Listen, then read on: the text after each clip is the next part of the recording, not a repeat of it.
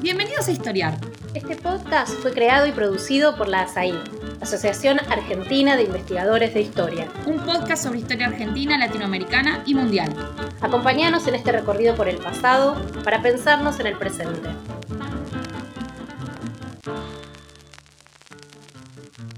Hola, bienvenidas y bienvenidos a Historiar y a nuestro primer episodio del año 2023. Soy Lila Caimari y es un placer inaugurar esta nueva serie de conversaciones con nuestro colega Diego Armus, a quien hemos invitado para hablar sobre la historia de la enfermedad, del malestar físico y de las prácticas y búsquedas de cura y sanación a lo largo del tiempo. La excusa para abordar estas cuestiones es el muy reciente libro colectivo dirigido por Diego, titulado Sanadores, Parteras, Curanderos y Médicas, las artes de curar en la Argentina moderna, publicado por Fondo de Cultura Económica el año pasado, donde 14 especialistas, historiadores, sociólogos, antropólogos, médicos y demógrafos abordan casos particulares de este fenómeno a lo largo del último siglo y medio, más o menos. Entonces lo presento a Diego. Diego Armus es doctor en historia por la Universidad de California en Berkeley y enseña historia latinoamericana en Swarthmore College en Estados Unidos. Diego tiene una muy larga trayectoria en temas de historia sociocultural de la enfermedad y la sanación.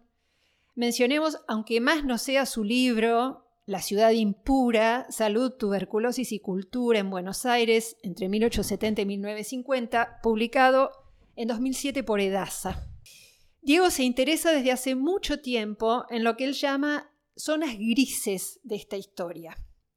En esta línea ha organizado otras obras como Entre médicos y curanderos, por, ejemplo, publicado por Norma en 2002, y más recientemente otro libro en inglés sobre las zonas grises de la medicina en América Latina en coedición con Pablo Gómez. Bueno, muchas gracias Diego por acercarte a conversar con nosotros. Arranco con una pregunta eh, un poco general, si te parece, sobre la perspectiva general de tus trabajos ¿no? y, de, de este último libro.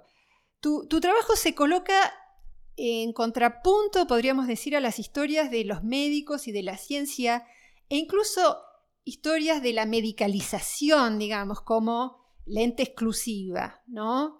de, estas, de estos procesos. Y en lugar de esto vos propones un ensanchamiento muy deliberado del universo de personajes, tanto desde el punto de vista de quienes ofrecen servicios como de quienes los buscan. Para que se entienda, ese universo incluye, por ejemplo, espiritistas, curadores de empacho, hipnotizadores, sanadores populares varios según las épocas, un armonizador popular, terapeutas orientalistas, homeópatas, entre muchos otros personajes que desfilan en el libro. Entonces, la primera pregunta, así muy general, sería, ¿vos cómo llegás a esta redefinición del universo?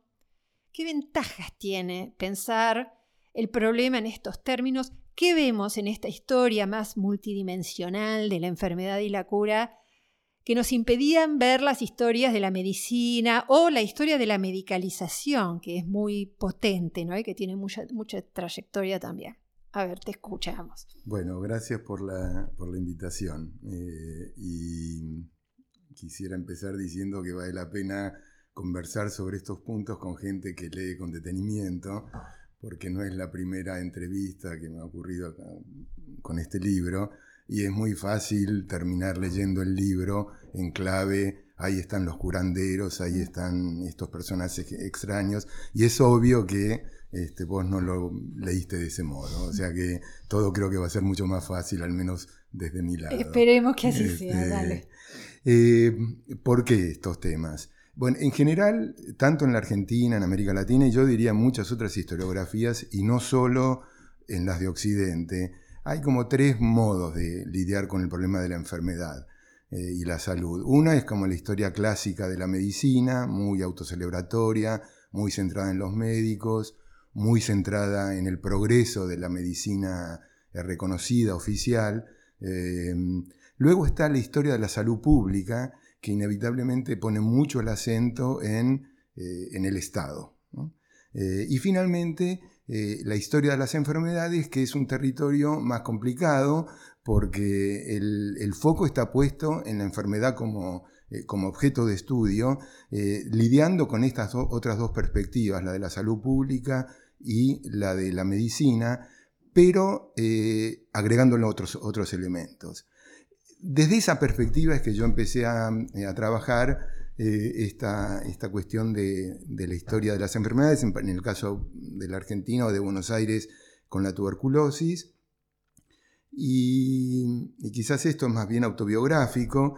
Em, ahora cuando releo el libro La ciudad impura, eh, siento de que había algunos de los problemas que ahora encuentro muy serios y muy complicados, que en su momento eh, yo no los tenía tan claros. Este, ¿Cómo cuáles? Eh, por ejemplo, es todo este, todo este mundo de qué pasa con el cuidado de la salud eh, y de la enfermedad cuando la medicina oficial no da respuestas efectivas o cuando el Estado no llega con sus, con sus servicios de atención. Mm. Y aquí eh, quizás el, énfasis fuerte, vos lo pusiste bien, acá hay una gran, en América Latina, en Argentina también, en muchos otros lugares, hay un énfasis muy fuerte en la historia de la medicalización como un proceso eh, que avanza a paso firme a lo largo del último siglo claro, y que en sus versiones más simplistas, haciendo una lectura muy, muy, muy banal de Foucault, terminan eh, haciendo una suerte de constatación del poder omnipresente de los médicos a lo largo de todo ese siglo, en vez de pensar la medicalización como un proceso, probablemente como algo nunca terminado, este, pero los médicos ahí en el centro. De la mano de, esta perspectiva aparece otra, otro grupo de historiadores que ponen mucho, mucho énfasis en, en el Estado, eh, cuando el Estado empieza a tomar nota de estos problemas. Eh, y por supuesto, esto es, muy importante, eh, pero me parece que ahí también es como que las cosas se pasaron un poquito de rosca. Eh, pensar de que hay un Estado manejando la salud de la ciudad de Buenos Aires en la primera década del siglo XX, con 15 visitadoras este, domiciliarias, un par de docenas de médicos o un poco más, concluir de que el espacio urbano está medicalizado, es un poco exagerado. ¿no? Eh, mientras esto ocurre, la gente se sigue enfermando y se sigue muriendo. Y la gente despliega una infinidad de recursos este, para poder lidiar con esos malestares. En la ciudad impura yo le presté atención a este mundo de alternativas, eh, a, los servicios ofrecidos por los, eh, por los médicos o por la biomedicina, este, pero ahora estoy probablemente eh, reescribiendo un poco, va a salir una nueva edición. Eh, me parece que habría que prestarle más ah, atención. Está al final el capítulo, ¿no? Hacia el final del recorrido. Exactamente, sí. Bueno, de hecho, en la versión en inglés, este, por sugerencia, que salió después de la versión en castellano, los editores de Duke University Press me dijeron, esto hay que darlo vuelta. Mm. Y yo creo que tenían razón, eh, y los capítulos vinculados a los enfermos y a cómo los enfermos lidian con sus problemas eh, de salud están al comienzo. Mm. Este, Bien. De modo que, para cerrar un poco sí. esto. Entonces, esta perspectiva, digamos, daría cabida a una cantidad de, a un espectro de otros actores, ¿no? Y agentes. Efectivamente, efectivamente. Ahora, ¿qué hacer con eso? ¿no? Este, porque ahí otra vez nada empieza desde cero, yo no estoy descubriendo la pólvora, este, hay una larga tradición en la antropología, inclusive en la antropología médica, quizás la más tradicional, que han encontrado en los curanderos un objeto de estudio muy importante. Este, pero la impresión que yo tengo, y esto hay muchos otros colegas en América Latina y en Estados Unidos que coinciden en esto, hay como una suerte de cristalización eh, en, estos, en, estos, enfoques. Cristalización de dos personajes, el médico de guardapolvo blanco, puro, este, totalmente aferrado eh, a, la, eh, al libreto que le proporciona la medicina oficial, y el curandero, que es esta figura popular, Mm. bueno, comprensivo, este, que tiene toda esta sensibilidad que a los médicos le faltan. Estas son las dos cristalizaciones. Este, y estas cristalizaciones son efectivamente cristalizaciones. No hay ni médicos, por supuesto que hay figuras que Mm. encajan perfectamente bien en esto, este, y cualquiera que recorra su propia historia personal con los médicos puede decir, sí, yo me acuerdo tal médico que no, este, que era un pedacito de hielo y nada más que eso. Pero digo, más allá de estas cristalizaciones, la pregunta es, ¿qué pasa en el medio? ¿no? Este, y es esto de la zona gris. ¿no? Es- es- y entonces estás poniendo el foco vos en este gran espectro de figuras que están entre estos dos polos. digamos. Exactamente, sí. Mm. Ahora, yo leyendo ¿no? el, el- el libro último, que es una reunión de trayectorias de distintos personajes y de distintos problemas que surgen eh, desde fines del siglo XIX hasta hoy, algo que sorprende a una lectora, digamos, historiadora como yo, ¿no? Es que uno imaginaba por ahí que la historia de los saberes no médicos, digamos, es más relevante para observar épocas en las que la medicina no era tan hegemónica, ¿no?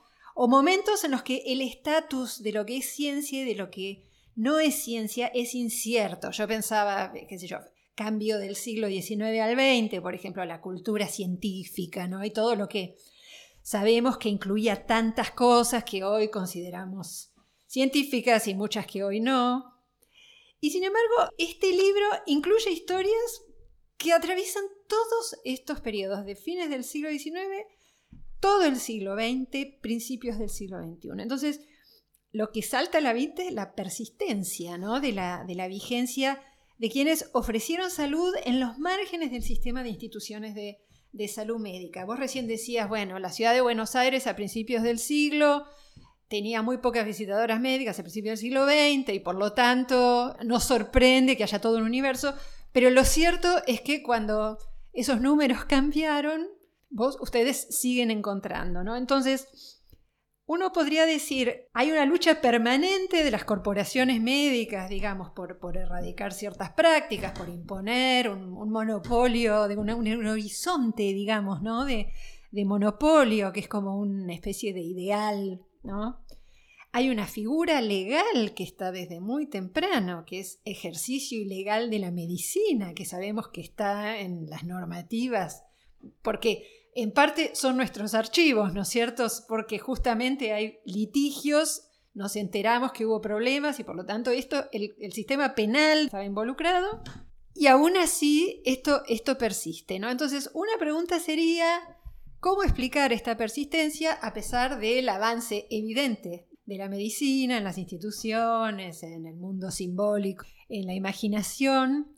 Este, y por otro lado, también, bueno, son dos preguntas. Por otro lado, también pensaba, bueno, ¿cómo evitar una idea como de permanencia sin cambios? ¿no? Es decir, cómo ir pensando momentos o reconfiguraciones, hitos que nos permitan pensarlo históricamente. También, estas serían las dos. Bueno, este, varias cosas me parece que eh, identificaste y todas muy importantes. Eh, la primera, sí, efectivamente, eh, así como cuando uno empieza a pensar en un libro, eh, tiene un par de cartas ahí que quiere empezar a, jugar, y sí, la, carta, que por suerte eh, para vos como lectora este, es, muy obvia, es una apuesta, hay que darle lugar a la persistencia. Este, estamos siempre, sabemos desde que estudiamos en la facultad, que la historia es cambio y continuidad, este, pero eh, de alguna manera uno mira las historiografías y por algún motivo, que creo que no tiene que ser, este, no nos tiene que robar tiempo hoy, este, hay como una tendencia a prestarle mucha atención al cambio. Este, quizás porque es, tiene más apil, no sé, podemos comentar. Pero me parece que las persistencias en general han sido eh, menos atendidas, menos discutidas. Este, muchas de estas persistencias creo que tienen que ver con una dimensión eh, que para mí es extremadamente importante y muy difícil de discutir, que es el cotidiano, la vida cotidiana. Este, de modo que sí, sin ninguna duda, acá hay una apuesta a darle lugar a la persistencia. persistencia en el mundo del cuidado de la salud. Eh, el segundo punto es este de la, del avance firme de la eh, medicalización, que es un avance que sin ninguna duda tiene con la llegada de la bacteriología moderna, Pasteur, Koch, ya fines del siglo XIX, este, esta idea de la monocausalidad de las enfermedades, cuando con el microscopio se pueden encontrar este, los, eh, los bacilos o los virus que, se puedan, eh, que puedan explicar eh, estas, estas patologías. Sin ninguna duda, la medicalización avanza a paso firme, digamos, de 1850 en adelante. Pero el problema que, hay con esto es que se tiende a pensar la medicalización como un triunfo, primero inmediato, este, y no como un proceso, algo que también para nosotros los historiadores es el pan de cada día. Este, y eh, una vez que ese proceso se consolida, la idea es eh, que ya ganó todo el partido. Este, y entonces, si la, si la la perspectiva es diferente, si la perspectiva es una que eh, asume que las relaciones entre sociedad, eh, medio ambiente, cultura y biología son siempre inestables, este, evidentemente la medicalización nunca va a estar dando respuesta a todo. Bueno, no hay nada más que recordar qué es lo que nos pasó en estos últimos tres años mm. con esta pandemia, mm. este, donde efectivamente lo que aparece es un momento de incertidumbre biomédica, este, la medicalización no puede responder eh, al desafío que se, le ha presentado o no puede responder inmediatamente. En lo inmediato. En lo inmediato este, después podemos volver, sobre, esto, ¿no?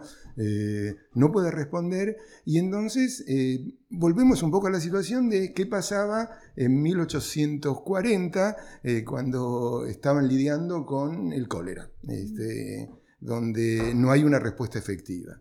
Eh, por parte de la medicina eh, oficial. Digo 1840, que es antes de esta revolución bacteriológica, donde la biomedicina empieza a ofertar soluciones mucho más efectivas. Para ponerlo un poco en otras palabras, medicalización nunca es completa. este, esta relación entre sociedad, cultura, biología, medio ambiente es siempre inestable y se va a estar renovando. Entonces, este, es una historia que nunca termina. Eh, puede haber una solución efectiva para un, problema, un malestar, algo que termina siendo calificado como una enfermedad, pero eh, una vez que eso está resuelto va a haber otro problema eh, que, va eh, que, se va a plantear. Este, y, y me parece que ahí está, está el, corazón de por qué hay que mirar esto en el largo plazo. Pero en un largo plazo, que en el caso de este libro, es un largo plazo, espero que los colonialistas argentinos no me, eh, no me crucifiquen con esto, eh, o al menos los colonialistas que se dedican al área del litoral. Eh, claro, yo hice este libro sobre América Latina, eh, un tema muy parecido a este, pero para América Latina, y por supuesto que arrancamos con comienzo del siglo XVI, ah. porque no hay manera de discutir estos temas en el Caribe este, o en el mundo andino si no arrancamos de ese periodo. Ah. Este, hay, hay tradiciones de atención a la salud eh, de origen africano que eh, se reformulan, se reinsertan en el mundo caribeño, el mundo andino, es un mundo riquísimo. Este, bueno, el mundo del litoral, este, espero otra vez que no me crucifiquen, este, no parece tan rico, ¿no? Este, otra historia sería eh, yendo al noroeste argentino o al noreste. Y por eso en el libro este, yo hice un, puse un esfuerzo importante en salir del mundillo de Buenos Aires y alrededores y tratar de incorporar algo eh, de la Argentina. Con dos cosas, eh, quizás la estoy haciendo muy larga, pero que son eh, obsesiones que me parece que ya muchos este, colegas tienen. la historia de Buenos Aires no es la historia de la Argentina, este, hay que tener mucho más cuidado con el título de los libros. Estamos este, empezando a entenderlo, ¿no? Finalmente. Sí. y esa es una cosa. Y la otra cuestión es que Em, para lidiar con estos problemas en el mundo contemporáneo había que armar un diálogo con otras disciplinas, los antropólogos médicos que, Sobre todo, este, sí. que no trabajan con la figura cristalizada del curandero, sino que saben que este, eh, con, so- los, con los sociólogos de la salud, este, de modo que, bueno, volviendo a la persistencia, sí, en el caso argentino la persistencia quizás más corta, eh, el, el arco de tiempo Claro. este, menos largo que en otros lugares donde las tradiciones este, eh, indígenas han sido mucho más fuertes Claro. eh, y, y la necesidad de un diálogo multidisciplinario. ¿no? claro. Este, Sí, sí. Por más que aún, con esto termino en serio, este, por más que me parece que algunas de las narrativas de estas historias de estos 14 o 15 este, Sí. eh, personajes eh, se pueden leer del mismo modo independientemente de quién la haya escrito. ¿no? Mm. Y acá otra vez me parece que cuando uno trata de lidiar con estos temas desde la- una perspectiva eh, omnicomprensiva que aspira a una cierta totalidad, subrayo aspiración, ¿no? sabemos que es muy difícil cubrir todo esto. eh, me parece que, que lo haga un antropólogo o lo haga un historiador, Mm. al final no, no cambia tanto, tanto, ¿no? Y entonces, en ese, en ese marco, en ese universo de el, el paso del tiempo, digamos, que siempre nos preocupa a los historiadores, estaría. eh, eh, aparecería bajo la forma de reconfiguraciones del mapa, digamos, de los equilibrios entre distintos saberes, el médico y otros, y esos otros entre sí, uno imaginaría también, ¿no? Que no sea simplemente una historia del saber médico versus, ¿no? Sino también de reemplazos de unos por otros eh, y, de, y de un mapa donde claramente tenemos un saber médico que avanza, pero lo que hay en realidad son afluentes, son reacomodamientos y siempre zonas que no están cubiertas por este, por este saber y que son cubiertas por otros, digamos. Sí, sin ninguna duda. Este, que es esta otra vez, llamémosla zona gris, Mm. llamémoslo eh, mixturas, llamémoslo hibridaciones. Eh, Peter Burke tiene un artículo muy lindo sobre, bueno, es un libro sobre híbridos, ¿no? Este, y él dice, yo lo cito en uno de los, en el, creo que en la introducción, este, diciendo que hemos vivido una suerte de, estamos frente a una suerte de cornucopia de términos, ¿no? Y entonces él lista este, mixtura, hibridación, mestizaje, en fin, todo lo que podemos imaginarnos. Este, y dice, bueno, y cada, cada, un- cada generación aparece con un nuevo, una nueva palabrita. Sí. Al final están más o menos diciendo lo mismo. Bueno, esto es otro modo de hablar de, la- de esa zona gris Claro. donde hay eh, diálogos y quizás aquí vale la, pena, eh, vale la pena enfatizar esto, es estos diálogos se dan de- entre los que no terminaron la Facultad de Medicina eh, y quieren entablar algún puente con el saber más reconocido eh, y autorizado, pero también eh, de algunos médicos con estas ofertas eh, que no, no vienen eh, del, del núcleo duro, digamos, A de ver, la contá un poco más de eso, porque uno entra al libro creyendo que esto va a ser más una historia de oposiciones y en realidad lo que uno va encontrando es, eh, es diálogos entre las adopciones mutuas, ¿no? incluso alianzas eh, estratégicas de un lado hacia el otro, de la medicina hacia otros saberes. Contá algunos ejemplos para bajarlo, si querés, a... Eh, a ejemplos ejemplos de, por ejemplo, mm, alguno más contemporáneo, eh, gente que practica medicinas técnicas de tratamiento oriental, tradición china, que se han hecho lugar en el hospital público. Este, eh, un ejemplo.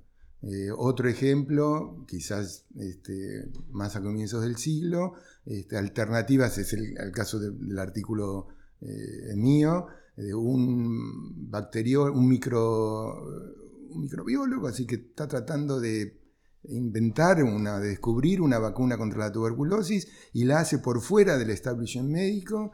El establishment médico le hace la guerra, pero hay algunos médicos que utilizan eh, esta vacuna eh, porque no tenían nada más que ofrecer a los, a los eh, que estaban sufriendo la enfermedad.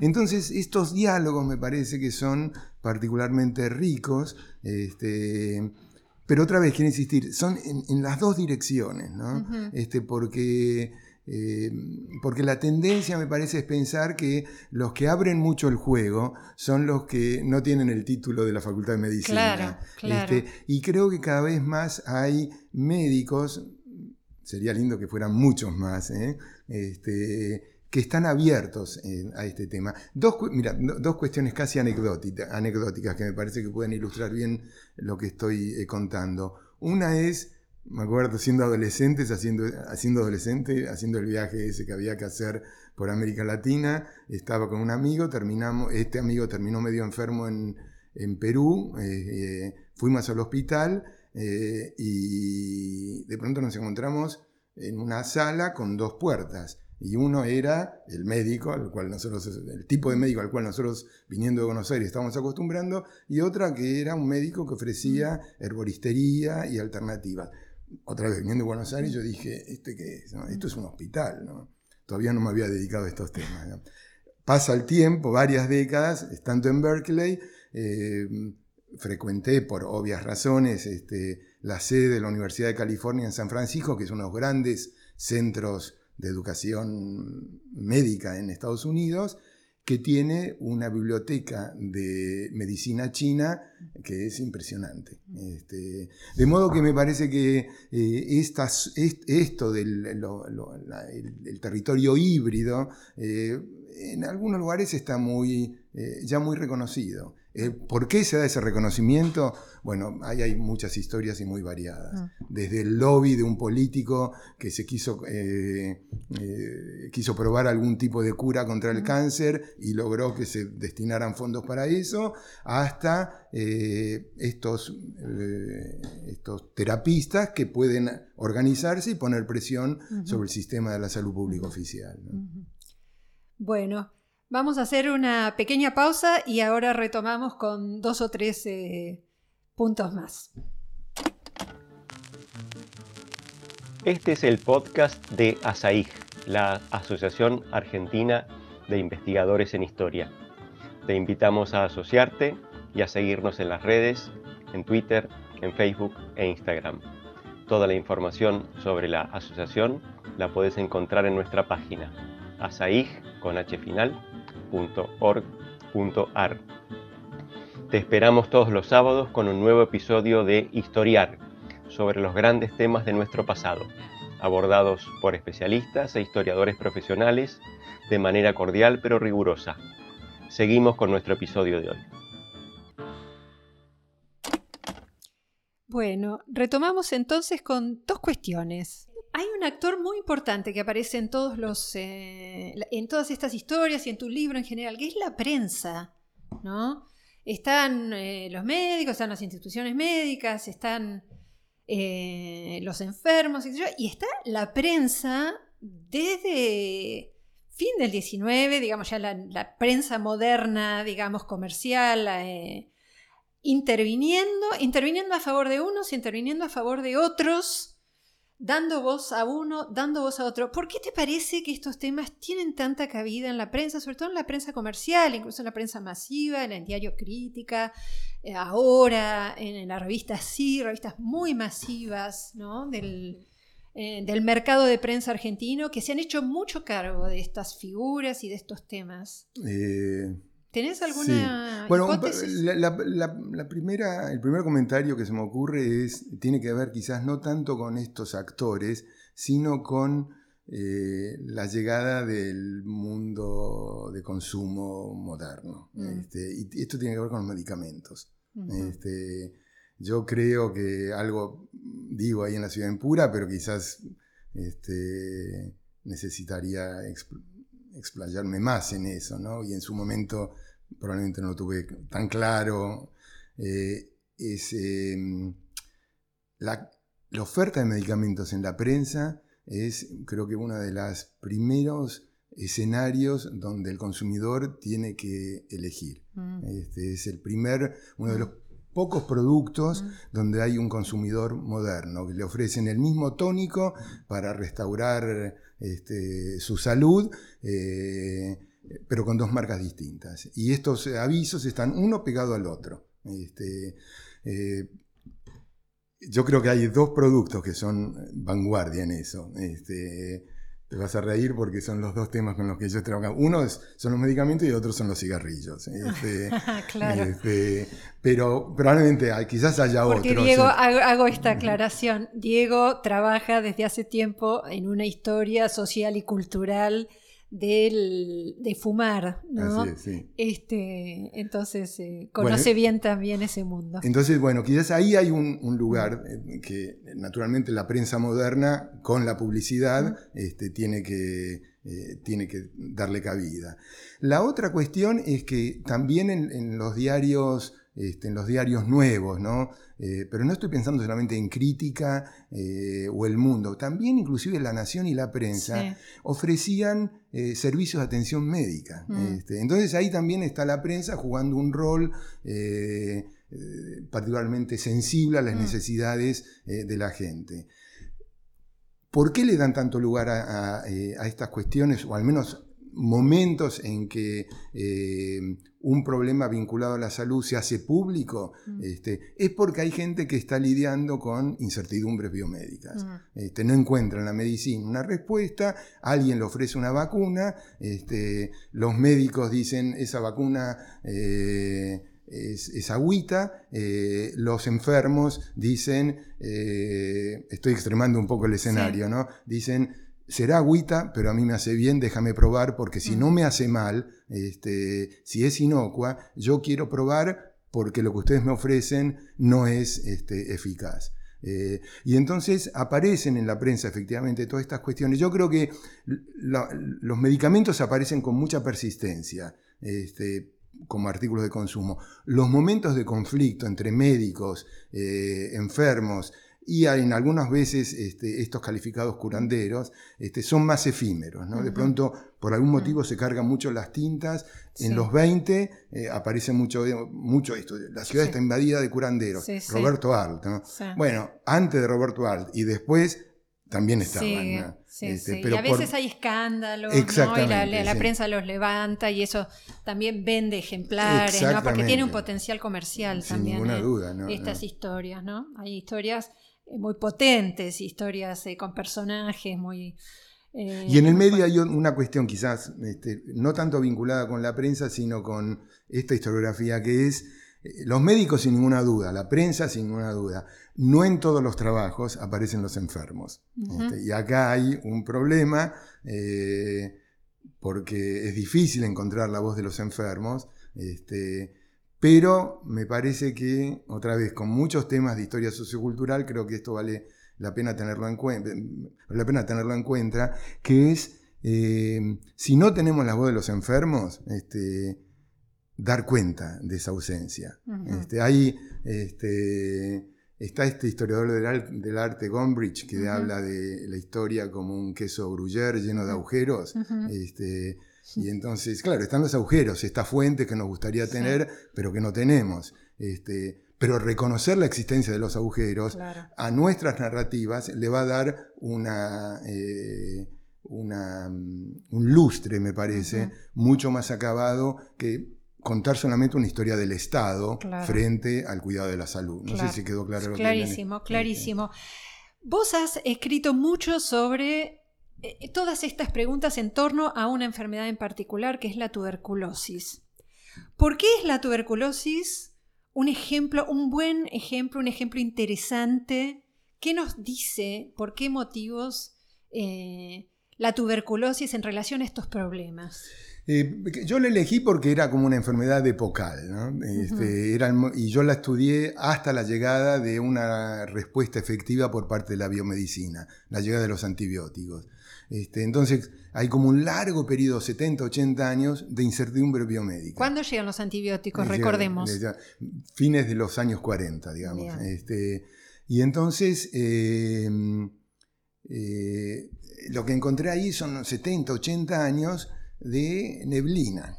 Este, y la neblina es un problema, pero también eh, ofrece muchísimas oportunidades, mm. porque mientras haya, neblina, lo que hay es experiencias concretas frente a la enfermedad y también muchísimas asociaciones eh, y metáforas. Entonces, este, a mí me parecía que esta enfermedad, que venía muy cargada del siglo XIX en una clave romántica, Susan Sontag la estudia muy bien, solamente como metáfora. Este, eh, es una enfermedad que termina rápidamente siendo discutida no como una enfermedad del alma, este, eh, una suerte de promoción espiritual, sino como una enfermedad de los pobres, de los trabajadores, de las masas. Mm. Digo, esto se termina en alguna medida con la llegada de los antibióticos este, y la vacuna, eh, más o menos efectivos, que también toman un tiempo hasta, hasta que se generalizan. De, todas maneras va a volver la tuberculosis a fines de, del siglo XX de la mano del SIDA. Mm. Para quien piense de que la primera mitad del siglo XX eh, ya está muy alejada, eh, yo creo que otra enfermedad epocal es el SIDA. Este, El SIDA llevamos 40 años, 40 mm. años de pandemia de SIDA, este, eh, todavía sin una vacuna eficaz, eh, sí con tratamientos que han avanzado significativamente en su eficacia, pero todavía falta una vacuna. Esto vale la pena tomarlo en cuenta por lo que nos ha pasado en estos últimos tres años. Con el COVID, ahora sí hay vacunas más o menos eficaces, eh, o bastante eficaces, diría yo, este, en comparación a, a lo que ha ocurrido con el ciclo de la enfermedad del SIDA hemos estado a una velocidad, supersónica. Claro, claro. Bueno, te llevo a esto último para ir, eh, para ir cerrando. Lamentablemente tenemos que, eh, tenemos que ir cerrando, pero este episodio mucho más reciente, ¿no? Seguramente muchos de nuestros escuchas tienen resonancias eh, de la pandemia del coronavirus, ¿no? y entonces, ¿cómo pensar estas historias en relación a, a, este episodio? Por un lado, uno dice, bueno, hubo lo que vos decías, ¿no? Hubo este hiato como de un año y pico en el cual la medicina no, brindaba respuestas. Después, después vinieron esas respuestas y hay un dato que a mí me parece interesante pensar porque, eh, digamos, el efecto de lectura que queda de la sucesión de estas historias es un efecto de una impronta más débil de lo que uno creía de la medicina. Y a la vez sabemos que eh, la Argentina tuvo índices muy altos de vacunación, entre los más altos del mundo, si, entiendo bien, ¿no? Hubo mucha controversia en torno a las vacunas, pero no eran en relación a la eficacia de las vacunas, sino a la distribución de las vacunas, lo cual confirma, digamos, la importancia que se atribuía ¿no? a, esa, eh, a esa solución. Entonces yo pensaba, bueno, aquí también hay algo por explicar. Digo, ¿qué dice esto sobre la cultura argentina? Eh, en relación a estos problemas, digamos, y cómo se compararía entonces, para pensar un poco comparativamente esta historia en relación a otros países, ¿no? De la región, por ejemplo, cómo se compara esta historia de zonas grises en Argentina con lo que se sabe, porque sé que has trabajado sobre otros países también, eh, sobre otras sociedades. Eh, dos asuntos me parece que hay que tener presente. Una es que eh, otra vez, si tomamos en referencia lo que ocurrió con el COVID, ¿no? Eh, estamos hablando del COVID, no estamos hablando de la culebrilla o del Chagas. Entonces, aquí hay cuestiones importantes. No hablar de, de, las enfermedades en general, de las epidemias en general. Respecto del COVID, claramente lo que hubo es una respuesta eh, mirado retrospectivamente, muy eficaz de la biomedicina. Este, si hubo algo que uno podría vincular a estas visiones muy alternativas, en los primeros años, el primer año, año y medio, hubo cantidad de respuestas caseras, no necesariamente medicalizadas. Lo que pasa es que con el COVID la gente tiende a pensarlo en clave las locuras de Trump, ¿no? Este, pero eh, se entiende lo, a, dónde voy, ¿no? Este, y el lugar que tiene internet, el negacionismo, el negacionismo. Pero esto no tiene nada que ver con lo que discute este libro o estos ejemplos, o me parece a lo que apunta tu pregunta, ¿no? Este, de modo que la primera cuestión es estamos hablando del COVID. Eh, si estuviéramos hablando de otras enfermedades, este, entonces estas tradiciones que vos decís, bueno, en Argentina se vacuna mucho, en América Latina también, y de hecho, comparativamente, la historia de la salud pública del siglo XX en América Latina revela que eh, hay un gran éxito en materia de culturas eh, de, vacunación. Comparado con el mundo angloamericano, es incomparablemente más, este, más sólida esta historia. Em, de modo que, bueno, entonces lo de la vacuna es, un, es un asunto, pero otra vez, si salimos del COVID y salimos de la vacuna, eh, chagas, este, malaria, este, ahí hay historias que son de enfermedades específicas frente a las cuales se carece de una respuesta efectiva y entonces, otra vez, la gente confronta eso este, del mejor modo que puede. Con lo cual uno podría decir, la cultura de la vacunación no es incompatible con el recurso a otras, eh, Totalmente. a otras claro. soluciones. No, no, es decir, no, que todas estas cosas conviven, ¿verdad? Sí, como alguien decía, como en el capitalismo, todo es desigual y combinado, ¿no? Este, pero sí, sí. Bueno, bueno, buenísimo. Muchísimas gracias, Diego, por eh, acercarte a charlar. ¿eh? Bueno, fue un gusto, gracias. Bueno, y gracias a ustedes por estar ahí también del otro lado. Entonces nos despedimos hasta la semana próxima con un nuevo episodio de Historiar. Hasta pronto.